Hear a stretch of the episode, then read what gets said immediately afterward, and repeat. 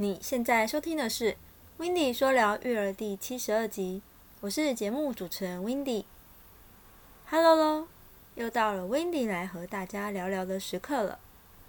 叮叮当，叮叮当，哇！二零二一年的圣诞节即将到来，爸妈们知道孩子们最需要的圣诞礼物是什么吗？是圣诞袜？还是玩具？还是小小的旅游？或者你有想到其他的，也欢迎跟我分享哦。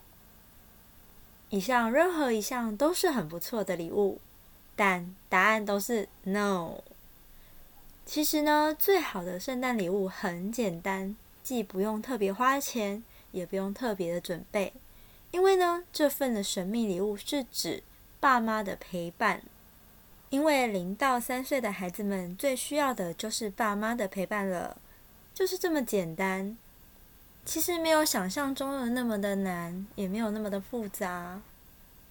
因为孩子成长很快速，要好好陪伴孩子儿时的成长点滴是非常重要的哦。